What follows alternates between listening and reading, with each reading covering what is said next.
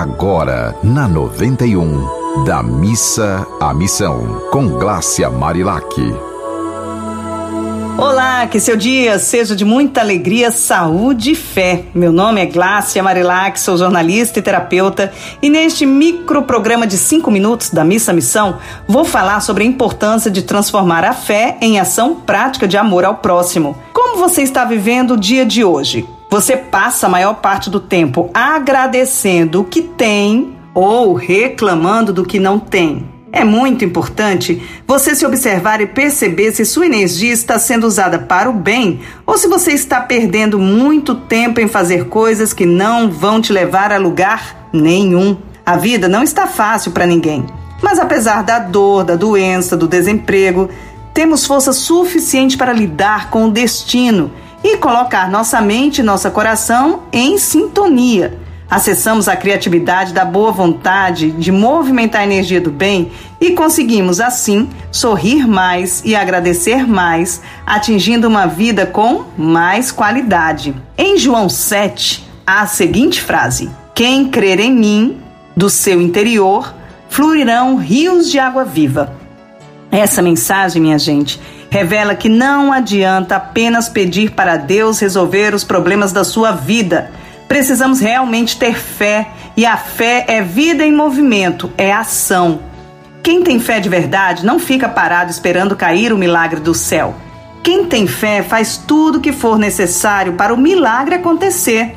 Vai atrás, faz brotar de si mesmo palavras de amor, de vontade, de disposição em fazer tudo muito bem feito e abraçar as oportunidades que aparecem com gratidão. Quem tem um coração generoso, inclusive consigo mesmo, consegue sentir um rio de água viva correndo dentro do próprio coração e se transformando em amor pela vida, sendo capaz de trabalhar para melhorar a realidade e exercitar seus direitos e deveres como cidadão. Para revelar a prática dessas mensagens, sempre trago exemplos de pessoas que entendem a importância de ir da missa à missão transformando a fé em ações de amor. Hoje vou falar sobre o padre João Maria, seridoense que marcou a história por seus trabalhos em prol dos mais necessitados, lutando contra a varíola, que era a pandemia da época, e trabalhando pelo fim da seca e a libertação dos escravos. Os fiéis lhe enxergavam como um anjo na terra e ele ficou conhecido como o Santo do Seridó, dentre outros apelidos amorosos que as pessoas colocavam nele justamente para honrar essa dedicação que ele tinha a todos, sem distinção. O padre João Maria atendia as pessoas com muito amor construiu palhoças para abrigar os mais carentes e alimentá-los com as doações que recebia, ministrava medicação natural para os males dos enfermos, cuidava das crianças, tinha uma preocupação especial com a higiene de todos para evitar a proliferação de doenças.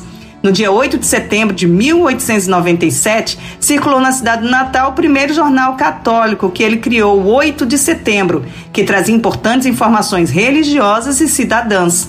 Na praça que leva o nome do Padre João Maria, no centro da capital potiguar, o Padre Inácio Henrique ministrou várias missas em sua homenagem e fizemos um grande mutirão de organização e limpeza em honra a este símbolo da fraternidade e amor.